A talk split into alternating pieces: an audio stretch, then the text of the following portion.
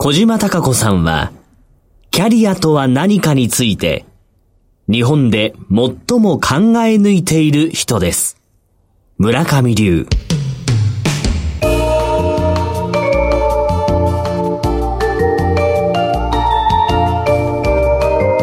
小島鈴木のダイバーシティプラットフォーム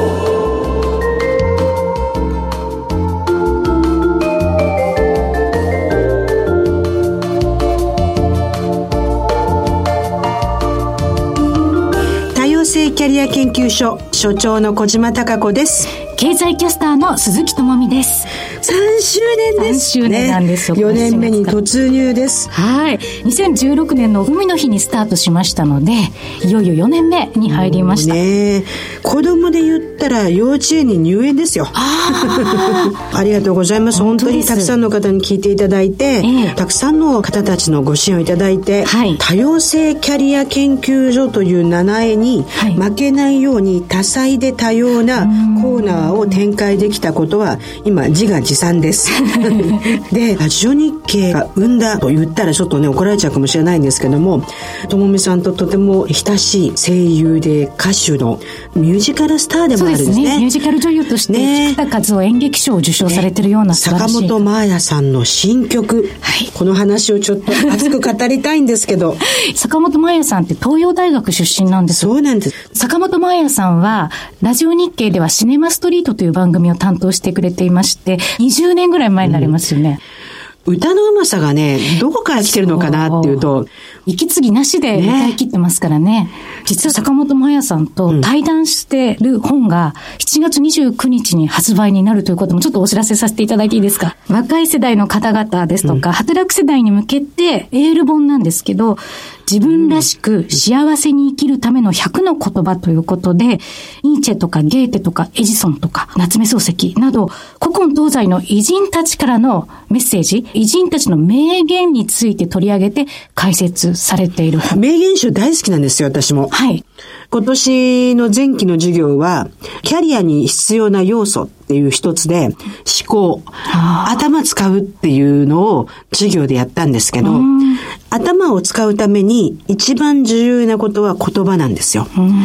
脳は言葉で考えてるので、言葉の豊かさが脳の活発になるっていう話で、はい、思考の話をしているので、プッシュしますね。7月29日発売です。自分らしく幸せに生きるための100の言葉。この番組関連でプレゼント企画などもしたいと思ってますので、そうですね、その都度ご案内させていただきます。はい、よろしくお願いいたします。さて、今回の番組内容ですが、エミー・ユルマズさんにこれからの時代、そして注目すべき話題について語っていただきます。今回はまあ、選挙のこと、それから消費税アップ、それから私が7月に来ました、くっちゃんニセコの、はい、まあ、土地の沸騰について、エミーさんからいろいろな感想をいただきました。そして、自走人生の進め。定年が来てからじゃ遅いんだよと。40代、50代から自走、自分の足で歩んでいくキャリアのことについて、徳村所長からいろんなご意見をいただきました。今回もゲストコーナーがあります。小島隆子の気になるあの人。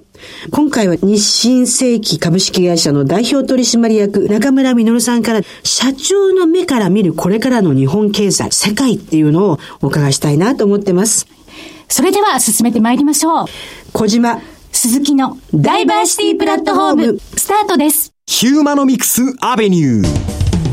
このコーナーでは国内外で起こるさまざまな出来事についてヒューマノミクスの観点から福眼経済塾塾頭ヒューマノミクス実行委員会理事のエミン・ユルマズさんとともに考えていきます。エミンさんよろしくお願いいたします。よろしくお願いします。激動な7月だと思うんですよね参院選があり、10月には消費税アップということなんですけど、エミンさんのお考えをお伺いしたいんですけども。まず消費税いろんな観点あるんですけど、ずっと反対していて、自分のツイッターでも言ってるんですけど、このタイミングが非常に悪いっていうのがありまして、世界経済がかなり減速してきてるので、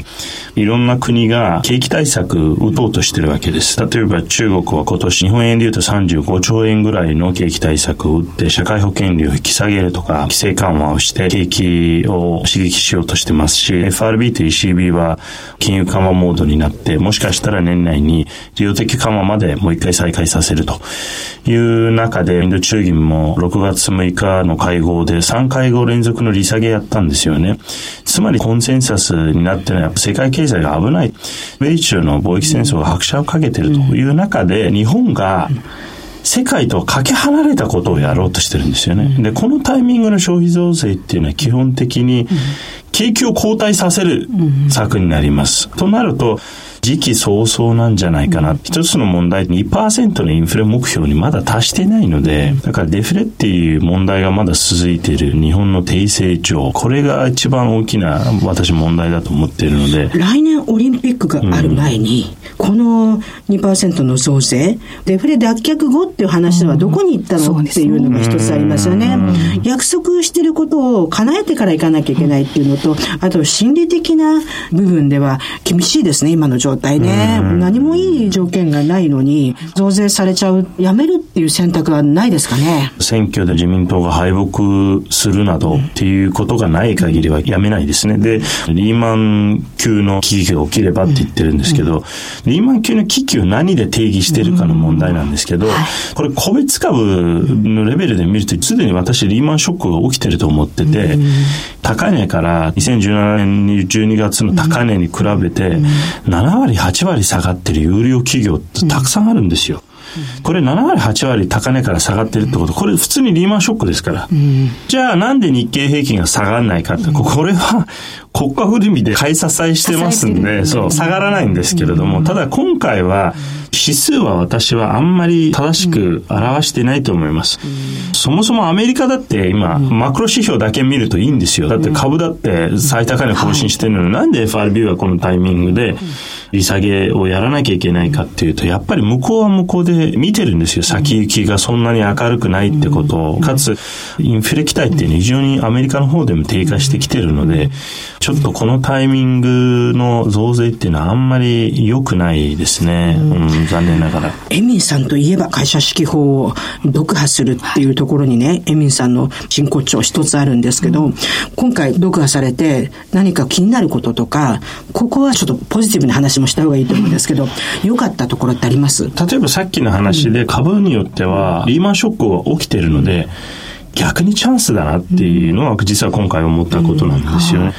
我々の言葉で言うとバリューが眠っているので、うん、まあ、そのバリューを探しに行くっていうのはいいと思います。あまりにも下がってて、買取回りが5%超えてる有料企業ってたくさんあるんですよ、今、キャッシュリッチでね。本来の投資ってこういうものを言うんです。高い時に買いに行くんじゃなくて、安くなった時に買って、今回私たちのテーマっていうのは、木を見て森を見ずですね。だからこの言葉ってマイナスの意味で使われてるんですけど、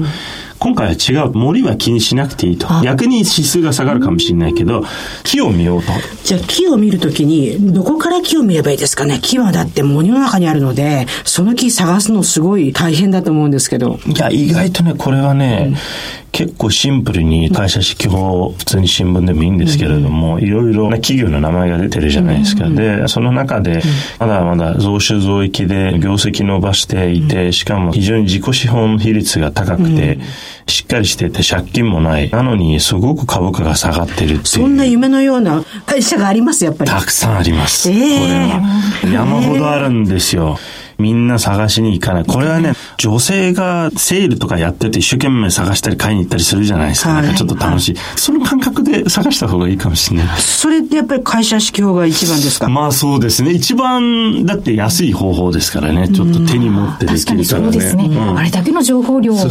そうそううちの福眼経済塾の塾生で女性の方結構いますけれども、彼女たちの経験に基づいて教えてもらった企業がいくつかあって、飲む化粧水が流行ってるとか、はいはい飲む日焼け止めが流行ってるとか、私知らなかったですよ。うん、こういうのとかもヒントになるんですね。だ行ったらその商品が切れてましたとか。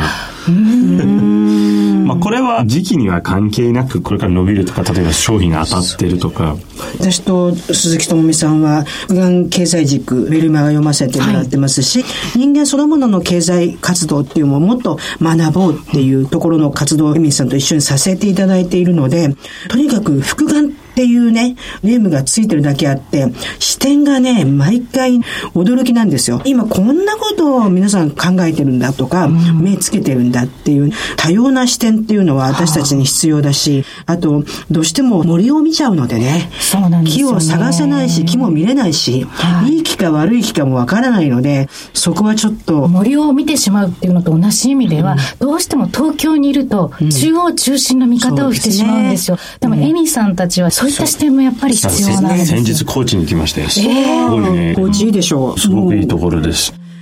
まずね、人間的にもね、おおらかよね。うん。おおらか。それから、やはり天然資源がいっぱいありますよね。ですよね。うん。地形的にはね、7割から8割ね、森林でね、山に囲まれてるから、厳しいって言われるんだけど、まあ、そこをね、あそこまでね、頑張ってるっていうね、部分では。まあ、技研製作所っていう、会社の工場見学に行きましたけれども、地中に防波堤みたいなのあるじゃないですか。津波用の防波堤みたいな。ああいうのってコンクリートなんですけど、実はあれって、大きい津波が来ると持たないんだって、そうじゃなくて、鉄ごともう地中に埋めようっていうね、特殊な技術を持ってる。特殊な技術とか、目のつけるところっていうのは、地方もね、すごいんですよ。すごいんですよ。今回私、夏のちょっと前にオフシーズンなので、ちゃんニセコに行ってきたんですよ。ニセコですかともさん、ニセコですかって言うじゃないですか。うん、今、日本で一番地下が急騰してる場所は、ニセコっていうふうにメディアは言うんですけど、うん、実は、くっちゃん町とニセコ町と東川町があの辺にあるわけですよ。そして地価が上がってるところは実はくっちゃん町なんですよ。くっちゃん町に行きましたら、とにかく欧米資本がすごくて、世界の最高級ホテル、リッツ・カールトン、アマン、パークハイアット。ここがもうすごい建築ラッシュで、ラグジュアリーホテルをクッチャン町のヒラフと山田に作ろうとしている。どうしても北海道というとアジア資本のイメージがありました。もうそこは違うんです違うんですね。で、今、アジアで来てるのは香港とシンガポールの資本が来てますけど、うん、中国資本はですね、ちょっと入りきれてない感じですね。で、ローソンセブンイレブンにドンペリが売っている、コンビニにドンペリが売っている。それから、電線が地中化してるんですよ。もう素晴らしい。なるほど。うん、東京都がやろうとしてることですね、これから、ね。で、くっちゃんの街案内してもらった時、日本人街っていうのと、外国人街って分かれてましたね。要するに、JR のくっちゃん駅の周辺は、もともと開拓されてた日本人が住んでる街。で、山田平府っていう、もうリゾート高級別荘地は外国人。それも欧米人。ですから、トップシーズンは90%以上欧米人。なので、私も思わずロッジのオーナーに、私の学生たちをぜひアルバイトでってお願いしたんですけど、ほぼ全員ネイティブな外国人なので、メニューも英語しかないし、もうネイティブな外国人じゃないと雇用できないと言われてしまいました。へ住みやすいんですかね？外国人の方にとっても。エミさんもスキーされてるんだけど、どうしても地乗りとか日程考えると、岩手までしか行かれてないおっしゃって。ですけど、ニセコの四大スキー場があるんですけど、羊蹄山に空気が当たって、パウダースノーって1000メートル以上じゃないとパウダースノーにならないんですけど、なぜか400メートルのくっちゃんニセコにパウダースノーが降るんですって。だから雪質がいい。それ見つけたのはオーストラリアの人ね。もう一つは、ニセコは千歳から1時間なんですよ、レンタカーだと。そう考えると、国際空港のあの千歳から1時間で行けるっていうのは、もう海外の人からすると非常に地のりがいい。それから温泉がある。これはやっぱりこれからこういうところはもっともっと外国人は来ますよね、日本に。多分来ると思いますし、かつ彼らの考え方っていうか、彼らが考えるスキーリゾートっていうのはおっしゃる通りです。ちょっと高級な感じだし、夜もアクションがあるんですよね、クラブがあったりとか。日本だと夜何もないじゃないですか、スキーってみんなまあご飯食べて温泉入って寝るっていう。その意味での多分メンタリティの違いもあるし、もう一つはやっぱ欧米資本の場合は、どちらかというとその高級ホテルに行くっていうのが、まあ一つの観光ビジネスとして成り立ってるんですけど、中国はあんまりホテル気にされてないですよね。だからもう高級ホテル、この高級ホテルは高い部屋から売れていく。そう。だから一泊100万円のコテージから売れていくっていう。うん、そこが、情報は持ってたけど、行かないと、あの凄さはわからない。本当に、ここ日本じゃないよね。その日本じゃないなと思ったところは今までなかった。私も全ての都道府県行きましたけど、こんなにある意味洗練されているっていうのはない。ピザハウスがあって、そこ完全にメニューは英語しかない。もう日本人来ないっていう前提で。で、ロマネコンティがバンバン冬は線が抜けられるって。ちょっとした居酒屋さんに行きましたけど、客単価が3000円とか5000円なので普通でしょ？はい。そこにワインリストがあって、オーパスワンがあるんですよ。くりですね。日本にも本当にやっとこういう滞在型、なおかつ別荘を作ってる。今回連れてってもらった方の友人は、アメリカ人の方なんですけど、別荘にランボルギーニを持ってきてるって言って、で冬は運転できないだろうっていうふうに突っ込んだって言ってましたね。えー、で、そこにね、街で作っている素晴らしいのがあって、じゃがいも。通常、じゃがいもって北あかりだとか、北海道の美味しいじゃがいもいっぱいあるんですけど、540っていう幻のすごいじゃがいもがあるんですよ。明治にできた、この穀物問屋さんだった本間松蔵商店さんが、新じゃがをね、もともと北海道の人みんな分かってたらしいんですけど、じゃがいもをある程度寝かせると甘くて美味しいことが分かってたんで、それを540日特殊な方法で寝かせることによって、特別なじゃがいもになって、今この540ってじゃがいもは、日本の全国の本当に高級なお店しか置いてないですよ。へえ。そう。食べたことないですけど、食べてみたいですね。そうですよ。で、こういうのが多分ね、地方の強みだなと思う。そうですね。確かに。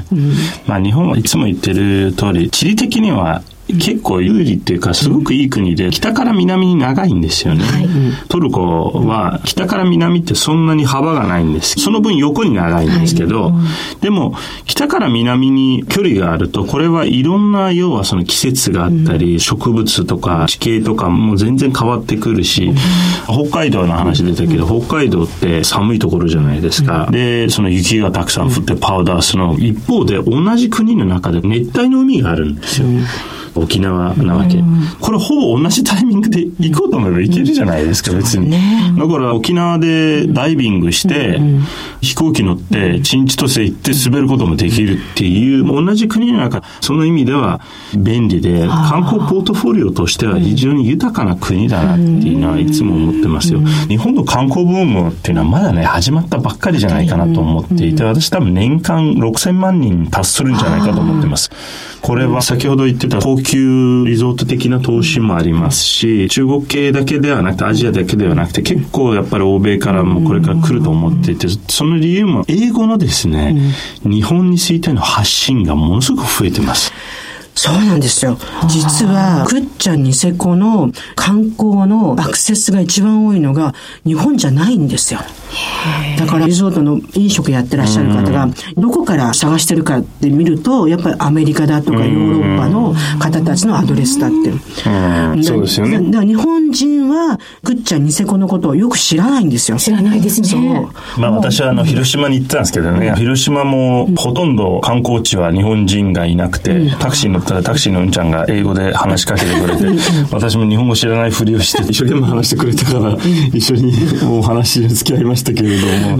いやでもうまかったですよ。そういう国際化が思ってる以上に入る、そう進んでますね。分かりやすいのかもしれませんね。そうね。顕著なんでしょうね。夏休みに入りますしね。はい。そういう場面も増えてくるのかなぜひ観光資源の中の見直しっていうのと、地方の中にある気づかれてない素晴らしい企業なんかを見つけていきたいですね。ね。資源ですもんね。はい。ね。はい。次の時にはですね、7月の選挙がこうなりましたねっていうお話が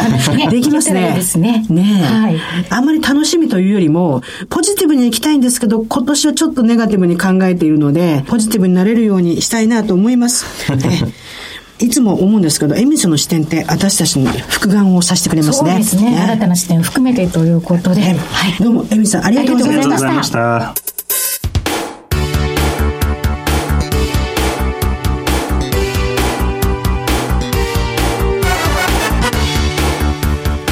自走人生のすすめ。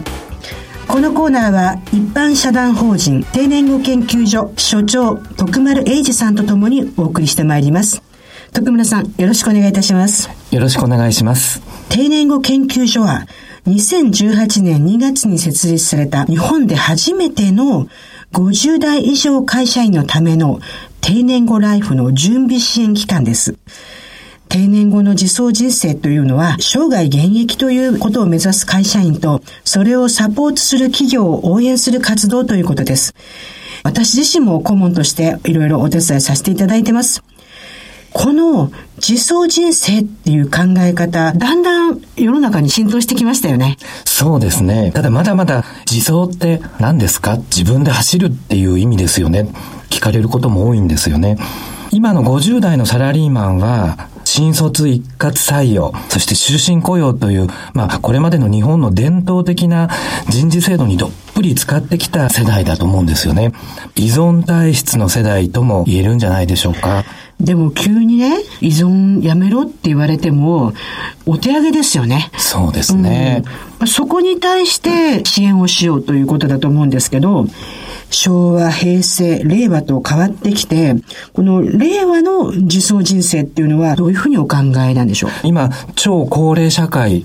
それから人生100年時代、生涯現役なんていう言葉、これらすべて自走人生のベースになっている言葉だというふうに思うんですよね。定年退職が人生のゴールにほぼ等しくて、定年後の人生が余生って言われてた昭和の時代と違って、定年後にもう一花咲かせたいとか、あるいはもう一山登り詰めたいっていうふうに考える人にとっては、まあ時間がたっぷりあるっていうのが令和の時代の定年じゃないかなというふうに思うんですよね。そうですね。あともう一つですね、まあ自走と言っても、長いこと引きこもりの支援というのをやってきた中で、80、50問題、40、70問題と言って、リタイアしている方たちのお子さんが社会的な自立が難しいっていう現実があり、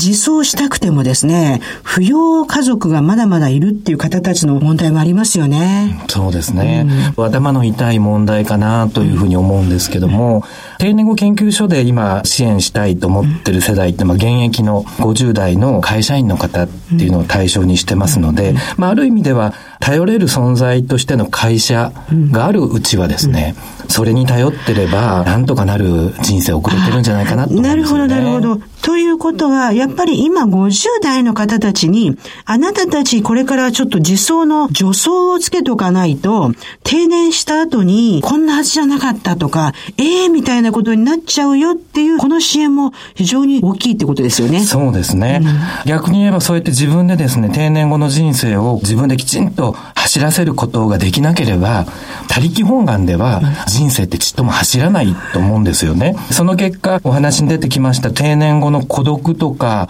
それから引きこもりなどの原因になりかねませんし、なんか錆びついたシニアみたいな状態になってしまうと、そこから先は国の社会保障制度のお世話にならなければ生きていけないっていうような残念なシニア国民っていうのがどんどん増えてくるんじゃないかなっていうことも心配してるんですね。まあ、残念って言われちゃったら身も蓋もないよって言われる方もいらっしゃると思うんですけど、今、定年後研究所でいろんなサービスを作られてますよね。なんか具体的なサービスの受け方とか、具体的なものって少し教えていただけますか？はい。実際にですね、いろんなところにご提供できるのはもう少し先になるかもしれないんですけども、例えば企業で自分たちのところで雇用しているシニアの社員のことを考えたときに、定年後研究所でも調査の結果50代シンドロームって言いましてね、例えば役職定年とか出向とか、いろんなことを経験する中でちょっとモチベーションが下がってしまったりっていうことを悩んでる企業も多いわけですけどね。うん、まあそういう人たちに、これから先ほど言いましたように人生長いですからもう一花咲かせたいとか、うん、もう一山登り詰めたいっていうそういう気持ちになっていただくための、まあ言ってみたら、モチベーションを上げていくっていうようなツール、キャリアラーニングシステムっていうふうに呼んでるんですけども、はいこれもありますし、あとアプリっていうか、ホームページありますよね。ホームページの中に袴作りみたいなのがあるようなんですけど。そうですね。はい、これ実はあの、小島先生に開発、お手伝いしていただいた、定年具研究所のホームページに公開しているんですけども、アプリで主にこのコミュニケーション、うん、やっぱり50代の会社員の方って、うん社会人長く経験することによって凝り固まった考え方とか、いろんな先入観持ってらっしゃる方多いと思うんですけども、そういったものを解き放って、これから自分が定年後の人生を生き生きと過ごすために、多くのコミュニティに円滑に参加できるようにっていうことで、そう、ね,、いうコミュニケーションっていうのが自分自身どうなのか見つめ直すきっかけになるツールを今公開してるんです、コミュニケーションツールがあって、コミュニケーションスタイルを多様にしよう。はい、そしてその後には仲間作りのサイトみたいなのがありますよね。そうですね。フィフティーズフィフティーズコミュニティってありまして、はいはい、今、大体50代の方を中心に、はい、SNS でこう語り合うっていう場を設けてまして、今参加してくださってる方が約1万人、あすごいらっしゃるんですね。はい、自分自身定年後どうするとか、いろんな不安抱えてることっていうのをいろんな方が話し合ったり、愚痴を言い合ったりとかっていうことで、今使っていただいてるんです。人間のつながりっていうのは2つあるって、まあ、社会学で言われていて、ストロングタイズとウィークタイズ。ストロングタイズってのは強いつながり、家族だったり、親しい友達、会社の人たち。でも、人生のキャリアの中では、ストロングタイズだけではなく、ウィークタイズ、薄いつながり、まあ、親戚でもないし、会社の友達でもないけど、少し興味の新しくできた趣味の友達、昔からやってる趣味とはまた違うみたいな、薄いつながりを見つけるのは、実は50代からみんなうまくないし、今までそういうコミュニティを参加するきっかけがなかったんですよね。その中ではフィフティーズコミュニティっていうのは、ウィークタイズを見つける絶好の場なんじゃないかなっていうふうに気がしました。そうですね。うん、私自身の経験も踏まえて、いわゆる大企業に勤務をしてきた人たちっていうのは、比較的コミュニティに困らないっていうんですかね。うんうん、いわゆる会社の中でいろんな付き合いだとか、まあそういったところがたくさんありますから、うん、特に自分で努力して会社の外にそういったことを求めなくても何とか過ごせてきたっていう経験の方が多いと思うんですけども、そういう方が定年になりましたよっていうことで、どうしたらっていうことになりますから、まあどちらかと大企業に勤務してた方などの方が依存体質が強い。そうですね。だから、まあそういった弱い関係でのコミュニティとか、いろんなことにやっぱり興味を持って、まあ参画をしていただきたいなというふうに思いますよね。あのですね、私、バブルが崩壊した時、40代以上のリストラをされた人たちの再就職の支援を長くやってたんですけど、その時にですね、謙虚になる方法っていうのをレクチャーしたんですけど、それは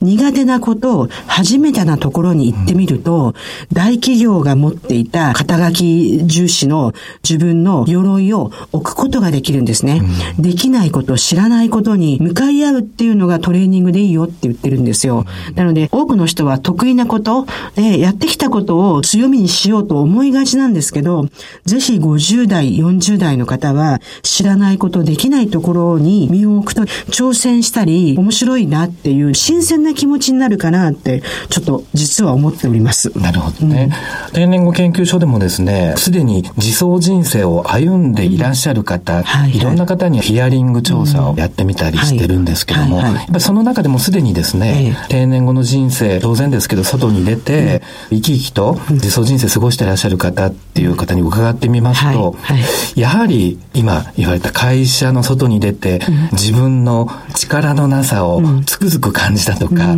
初めてのコミュニティに溶け込む努力がいかに大切かっていうことを感じたっていう方が多くって、まあそういう方が幾度におっしゃるのは、やっぱりこれ在職中にですね、例えば会社の支援で、そういうインターンシップで、お試しで社外の外でい。ろんなこと試してみたりとか、そんな支援があったらいいのにな。実は居心地の悪さを体感するっていういうのは、すごく人間をある意味見直すことができる。ああ、こんなことも通用しないのかとか、こんなことできないのかとか、こうやるのかっていうものを経験するには、居心地の悪いところに身を置くっていうのは、人間やりたくないんですけどね、準備としてはいいかなと思います。そうですね。えー、あと、定年後研究所でいろんな調査をされてますけど、70まで働くことに皆さん不安を持っているけど、三大要因ってあるっていうんですけど、何ですか？そうですね、うん、これはですね、体力、能力、はい、気力、これがですね、70まで働くということに対する不安、この不安抱いてらっしゃる方っていうのがもうほぼ100%なんですけど、96%の人が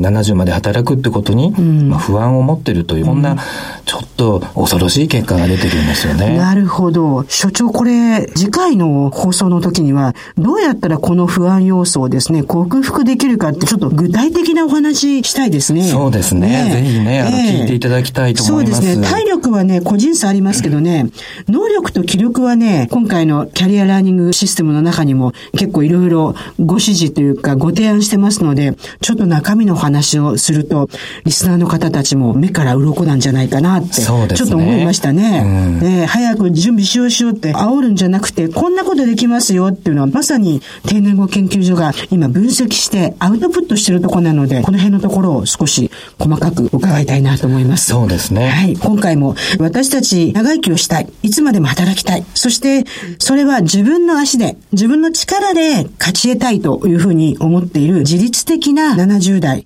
100歳を目指していきたいと思います。徳丸さん、どうもありがとうございました。ありがとうございました。小島貴子の気になるあの人。今回のゲストは日清製機株式会社代表取締役中村実さんです。中村社長よろしくお願いします。よろしくお願いします。今回ね、気になるあの人っていうのは私何回かテーマでもう社長を責めようと思ってるんですけど、いきなりなんですけども、日清製機さん主要の技術というか商品って金型っていうことなんですけど、はい、そうです。私たち日常に金型使ってないので、でも金型がないと私たちの生活は成り立たないと思うんですけど、はい、金型について端的に教えていただけますかね？はい。小島先生は、たい焼きって好きですか？私の体は米と麦とブドウでできているので、あんこは入ってません。でも好きですよね。いや、好きじゃないですよ。いや、好きじゃないで嘘です。好きですよ。例えばなんですけど、たい焼きをあの形に自分で一個一個作っていくとしたらすごく大変じゃないですか。うん、うん、うん、うん。たい焼きといえば、かっちゃんって。かっちゃんですよね。かっちゃんですよね、はい。たい焼きを作ってるあのかっちゃんが、金型なんですね。じゃあね、たい焼きを作る金のおじさんが、泳げたい焼きの時にカチカチやってた、あれが金型。まあ、あれも金型の仲間です。仲間。はあはあ、あれがあることによって、うん、美味しいたい焼きがたくさん作れる。うん、簡単にたくさん作れるわけです、ね、大量製品、大量にものを作るときには金型があるってことですか？その通りです。なるほど。でも、金型って精密機械の分類に入るんですか？入りますね。お精密な金型で一番すごい商品って何ですか？例えばレンズが一番精密だと思います。え、レンズはなんで金型なんですか？レンズは金型から作られてるんです。うん、あ、そうですか。ちょっと私だけが知らなかったすいません。一般的にも知られてないそうですか。実を言うと、ここのね、番組のリスナーの方たちっていうのは、うんこの作った製品とか情報に対して、わーっと多面的にいろんなところに思いを巡らすと思うんですけど、はい金型っていうのはものを作る基本的な大量生産の原型っていうふうに考えていいですか？その通りです。ということは、やっぱり日本の製造業って世界類を見ないぐらいにすごいじゃないですか。うんはい、このすごい日本の製造業が、やはりインターネットが出てきた。それから IoT が入ってきた。それから AI がどんどん進化していく。うん、この中で、社長が考えている日本の製造業って、これからこうなるだろうな、みたいな近未来であります？近未来で、うん、ですか、まあ、例えば5年以内ぐらいにどういう変化があるかですよね。5年以内、うん、自分が考えるには、うんうん、まあ、5年後を考えようとしたときに、少し過去を見た方がいいんじゃないかなと思ってます。はい。はいまあ、ものづくり自体は、19世紀、まあ、イギリスで産業革命が始まって、はいまあ、最初はヨーロッパで技術が進み、はい、まあ、それが今度アメリカに移り、うんうん、それが今度日本に仕事が来て、うんうん、まあ、それが韓国だったり台湾だったり、はい、そして今中国、はい、でこれから ASEAN にどんどん仕事が移っていってます、もうこれはもう長い時代の流れですので、一朝一夕で今変えられるものではないと思うんですね。まあ、ただ過去の先輩たち、うん、欧米の方たち、うん、でも今でも製造業なりわいとされている方たちがいらっしゃいますので、まあ、そういった方たちを研究していくことで、これから先5年、10年先のものづくりのあり方っていうヒントが得られるのではないかと思ってます。はい。ま全く私も同感なんですけど、実は産業革命の前にルネッサンスがあり、はい、ルネッサンスのぐわっと前になるとですね、四、大文明があって、はい、一気に遡りそう、一気に、なんでかっていうと、実は何がキーポイントかっていうと、私はね、情報の交換だと思ってるんですよ。情報の交換ができたことによって人間は発明だとか成長しているので、産業革命もやっぱり鉄っていうものが巨大なエネルギーによって蒸気によって動いて、人が大量に移動したことによって、一気に花が咲きましたよね。で、今回は、この人が移動しなくても、インターネットっていうもので、そう、ね、情報交換が進んでいるので、うん、過去よりもはるかにスピードが速いっていうことと、うん、一握りの情報交換じゃなくて、もうたくさんの人の情報交換がするので、多様化が進むだろうと思ってます。はい、そうすると、大量生産、大量消費ではないですよね。うん、そうですね、個別生産みたいなものはどんどん増えてくると思ってます。ね、うん。やっぱり人に個性があるように、物にも個性が生まれてくるかなって思うんですけど、それに対応していくっていうのも大変ですけど、これから欧米のものづくりと日本のものづくりってやっぱ違うと思うんですけど、はい、社長自身はどんなふうな印象を持たれてます？それでも欧米で、今でも光ってるなと思う企業は、すごい、ある特定の分野に特化した、尖った技術を持ってますね。で、あと、ブランディングがすごく上手です。例えばどんなふうにですか？例えばですね、現場の方の制服一つとっても全然違いますね。うんうん、どんなふうにしかいわゆる作業着じゃなくて、なんか白衣みたいなものを着て仕事をしてたりですとか。うんうん、それってブランディングなんですか？単純に僕から見ると、それだけでもかっこいいなって思います。うん、あ皆さんにね、ラジオのいいところは想像力をかき立てるっていうことなので、はい、中村社長に対して想像力をかき立てた後に、日清正規さんのホームページ見に行ってほしいんですけど、はい、社長はすごく外見が社長らしくないですよね。僕ですか？まあ、チャラチャラしてるとはたまに言われます。たまに？はい。まず、ヘアスタイルが天然パーマ。天然パーマにさらにパーマを。ああ、天然パーマにパーマを。はい、昨日かけました。昨日かけました。この日のために。はい。で、私も一番最初にお会いした時、金田一康介が来たのかと思うぐらいに帽子かぶってらっしゃいましたよね。はい。すごく独創的な、個性的なファッションをされてるんですけど、うん、自分が好きなファッションっていうか個性的だから、ものを見るときにも、やっぱその外見って気になるわけですか？外見が気になるというよりも、これ個人的な部分なんですけど、うんうん、気になるように見せてます。でその気になるように見せることが、海外の今も生き残ってる企業っていうのは上手なんじゃないかなっていうふうに思ってます。そうすると、日本の製造業だとどちらかというと汚れが目立たない黒とかグレーじゃなくて、そういう製造業なんだけど白衣っていうところに違いを感じちゃうってことがさっきの話なんですね。そうですね。ああ、なるほど。あと、どうですか？私はあの、産業革命の中で、今の情報革命って言われてるところは似てるのが、人間の仕事が奪われてなくなるよっていうのがね、うん、産業革命の時の機械化にあって、はい、今回の IoT だとか AI でも言われているけど、はい。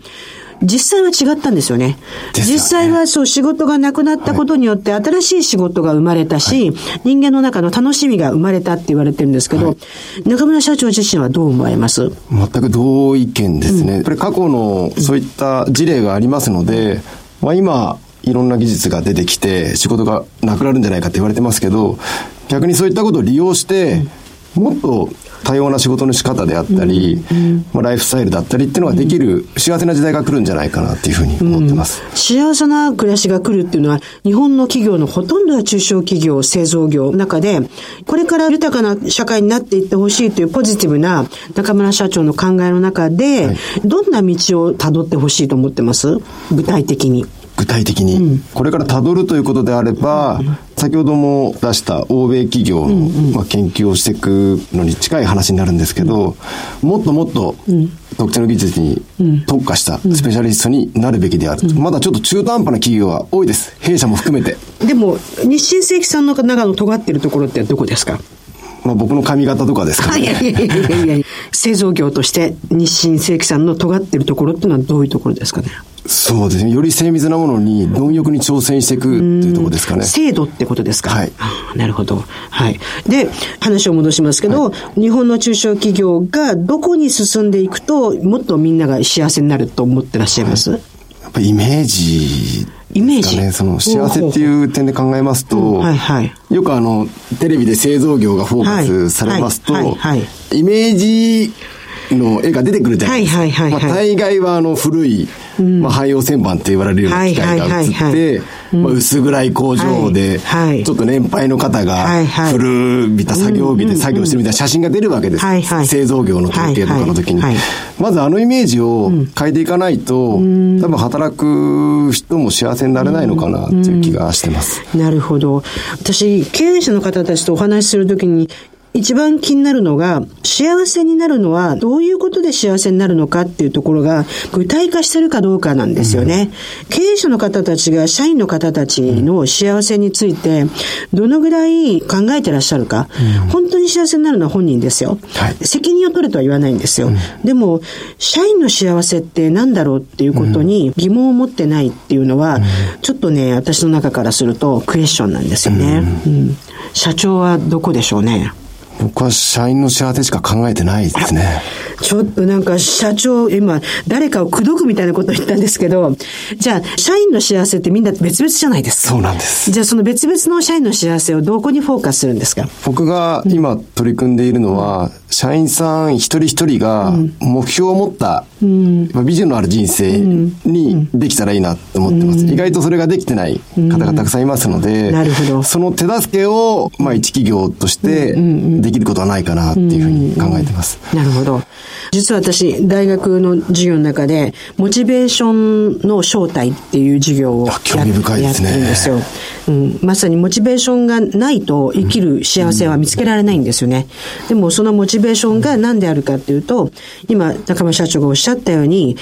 目標だとか、その人たちの中の具体化ですよね。うん、うん、それはなかなか簡単には見つけられないかもしれませんけど、それを支えようっていう中村社長に今日は来ていただきました。はい。ね、いろいろご準備もいただいたと思うんですけども、はい、いかがでした？楽しかったですね。いや、小島先生とこういうふうに喋れるのは僕夢でしたんで、本当に嬉しいです。え気になるあの人、はい、非常に若くて、そしてスタイリッシュで、そのスタイリッシュな部分と熱い思いで、社員さんって毎回おっしゃるの私はすごい好きなんですよ。ありがとうございます。社員の方を社員さんって言われてることにね、すごくね、一人一人の人間に対してのリスペクトがあるなと感じています。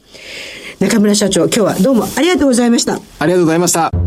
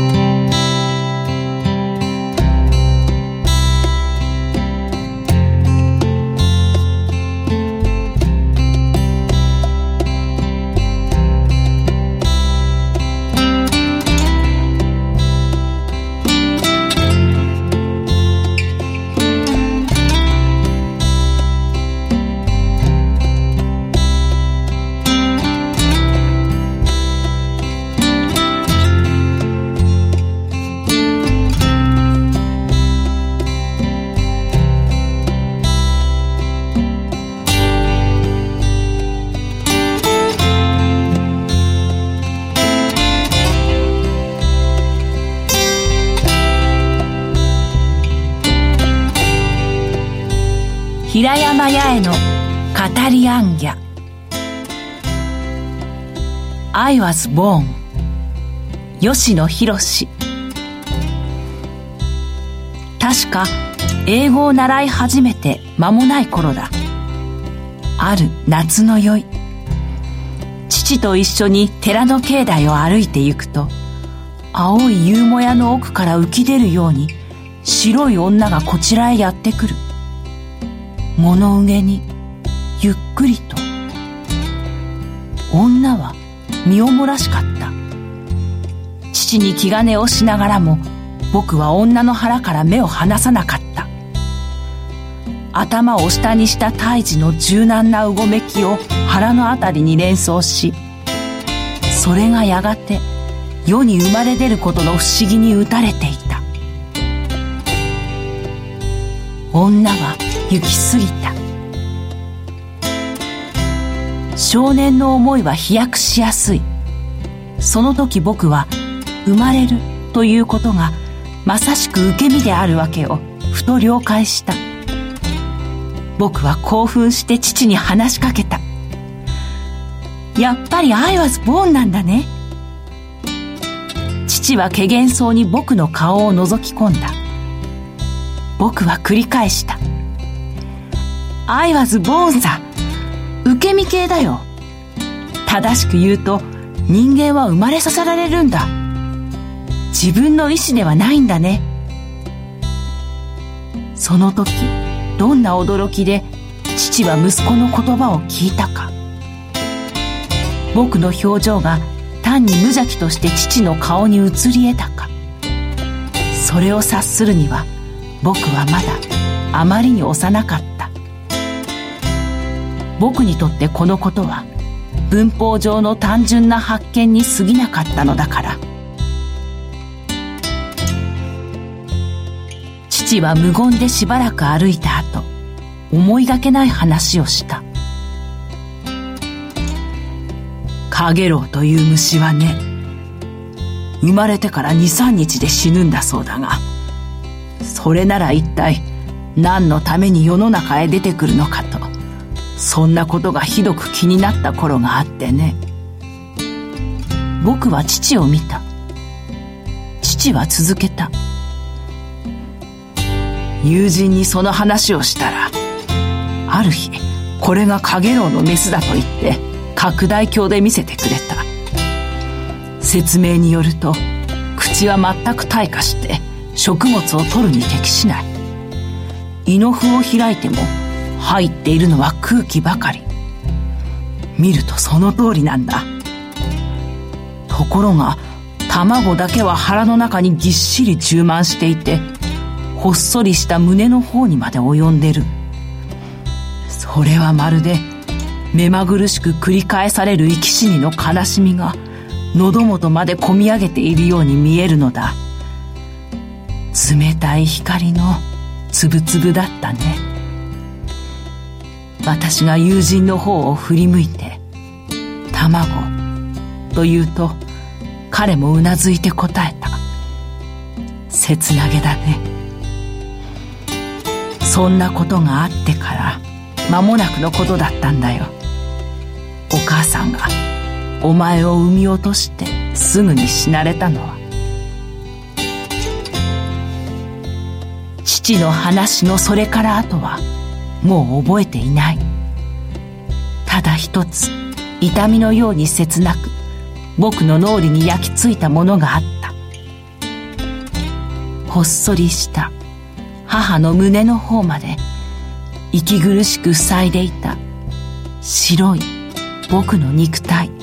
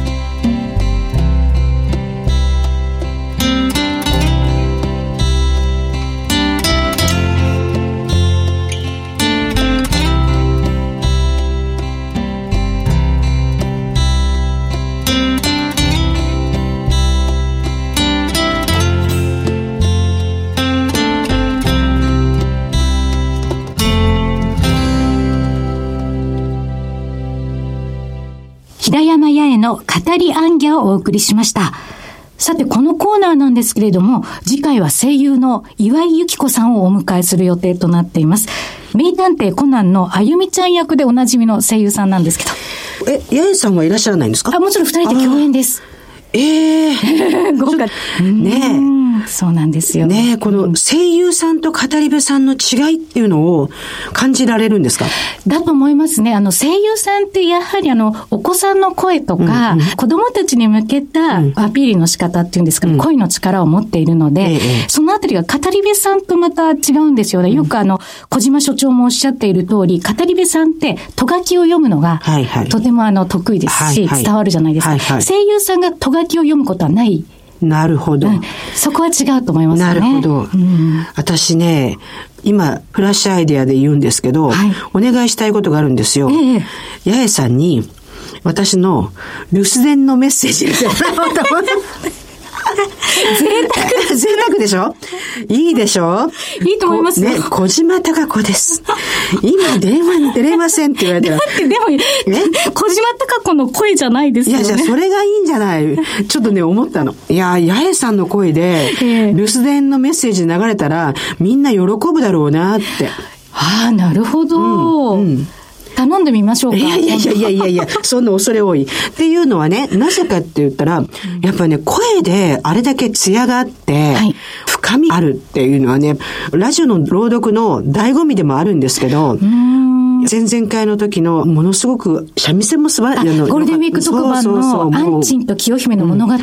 あの時も続々でしたけど、やっぱりね、声の力ってすごいですね。声の力と言葉の力はやっぱりイコールでしょうね、きっとね。平山八重さんと一緒にユニットを組んでまして、未来カノンっていうユニットなんですけれども。え、何のユニットなのこれはですね、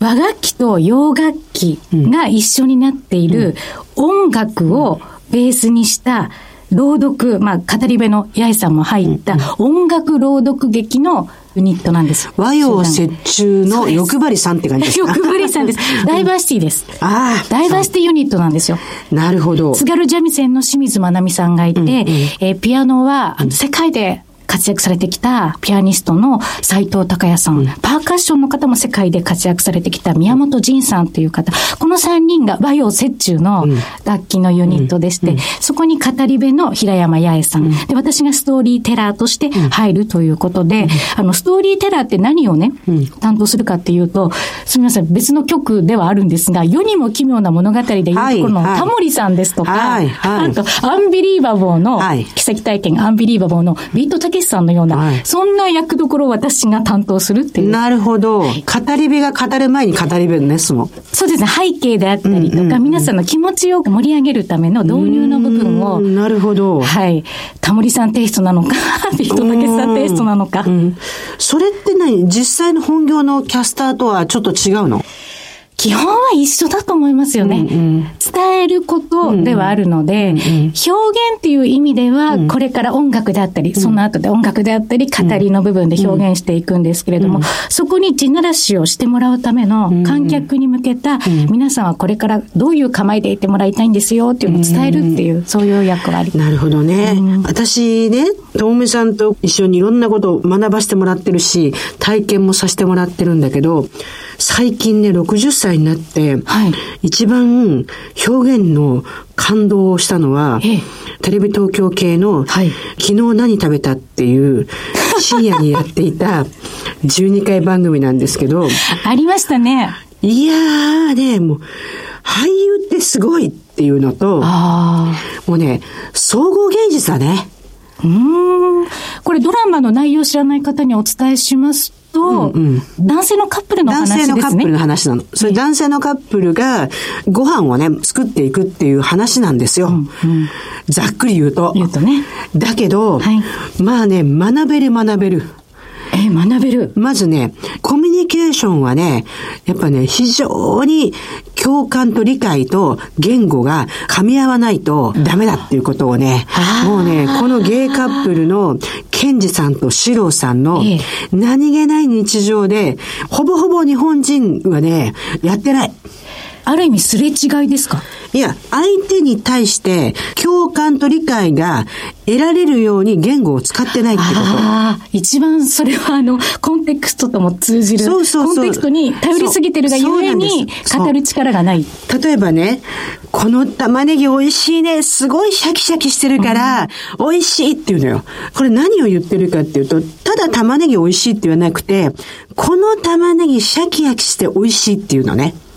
これね、シャキシャキっていう事実でしょ？そうですね。ね。で、うん、美味しいっていう感想でしょ、うん、はい。ありがとうねって感謝ね。それから、シローさんって本当にいつも素敵っていうわけ。これもパーフェクトなんですよ。そうですね。うん、そして、武骨そうなシローさんが、いいよ。お前が毎日楽しそうにしてくれることが、俺も嬉しいからさって言うんですよ。これね、男女のね、はい、同居してるカップルはね、こんな会話してないわけ。ないですね、まずね。ね。で、彼らは自分たちが、まあ、ある意味、世の中的には認知されにくいゲイカップルで、うん、入籍とかね、結婚っていう形が取れない。危ういからこそ、ものすごくローコンテクストであり、なおかつ、丁寧な表現を使ってるわけですよ。それがね、もう、俳優さんだと思ってるのに、あまりにも上手すぎて、感情導入するわけ。はあ感情移入してしまって。そう。もうすごいすごい。ハマってました。ハマりまくりましたよ。4月から6月期のドラマでしたよね。そうそうそう。で、6月、6月に1話だけちょっと見て、あ、面白いなと思ったら、後半で。そう、ハマってる人にもっとちゃんと見てくださいって言われたの。はそう。でね、実を言うと、画面見ないで声聞いただけでも、ものすごくいいわけ。あ、確かにそうですね。うん、それだけ言葉で表現されてるんですからそうそうそう、そうなの。その時に初めて、あ、うん、うちの番組の、この、平山さんのね、この語りアンギャの強さっていうのは同じだなと思ったの。うん、なので、今回の声優の岩井さんと八重さん。はい、次回。近いようだけど、一種格闘技でしょ？と言えますね。ね、うん、楽しみです。そうですね。お互いの良さが、うん、まあ、相乗効果を発揮すると思うんですけどね。うん、ねえ。まあ、あと、カノンさん？はい、未来カノン。未来カノンさん。うん、これ、いつか何かお披露目あるんですか？はい、あの、今年後半にかけていろいろと活動していきますので、うん、またあの番組の中でご案内できたらなと思うんです。ねぜひです、ぜひ。どんどん進化してるね。そうですね。私勝手に一種格闘技って言ってるんですけど、ともみさんのストーリーで音楽と語り部が入ったっていうのをいろいろやられていて、もうそれがまた新しい楽器が増えて。そうですね。ねこのラジオを通しても、今回ゴールデンウィーク特番で、あれも、あの作品、アンチンと清姫の物語も音楽朗読劇ですから、すべて繋がってきているというか、ラジオのリスナーの皆さんからもお声をいただいたりして、またステージでも頑張っていこうかなっていうふうに思ってます。実を言うとね、歌舞伎座でね、実はアンチン清姫ね、ちょっと見てたのよね。なので、八重さんの聞くまでは言っちゃいけないと思ってたんだけど、はい、全く違う意味での感動があったのね。ああ、そうですか。別物でしたか、うん、別物でした。もう一つね、やっぱりね、清水まなみさんの津軽三味線のね、あの余韻は、ちょっとね、今までのものとは違ってましたね。はい、その声を聞いて本人すごく喜んでましたよ。そういうと、リスナーの方が一番お得だと思いますよ。だって、いながらにして、古典芸能の部分をまた新たな表現で聞けるなんてそれもただですよ。ラジオですから、ね、ラジオですからね。そうですね、うん、こういうのどんどんうちのね番組通して、はい、いろいろやっていきましょうね。やっていきたいですね、うん、まさにダイバーシティですし、うん、あの和洋っていうところもこの未来カノンというユニットはある意味ダイバーシティですし、この番組でのそういった朗読劇エンターテインメント系が入るっていうのもダイバーシティな考え方かなと思うんですよね。ね、なんかもうどんどんどんどん夢も膨らむんですけどまあいいですよね。オープニングでも申しましたように年生4年目に入りましたから。そうなんですよ。どんどん行きましょう。もっとガンガン行きましょうね。でリスナーの皆さんとも触れ合える機会などを今後作っていきたいなと、ぜひですね、もう公開放送をしたりとか、ええ、飛び出してみたいですね。はい。全国アンギャもしてみたいですし、ね、この番組。全世界、全世界。全世界、全世界ね。い。ろんなところに行ってみたいと思います。さて、お送りしてまいりました、小島鈴木のダイバーシティプラットフォーム。次回は9月の放送となります。ということで多様性キャリア研究所所長の小島貴子と経済キャスターの鈴木智美でお送りしました。それではさようなら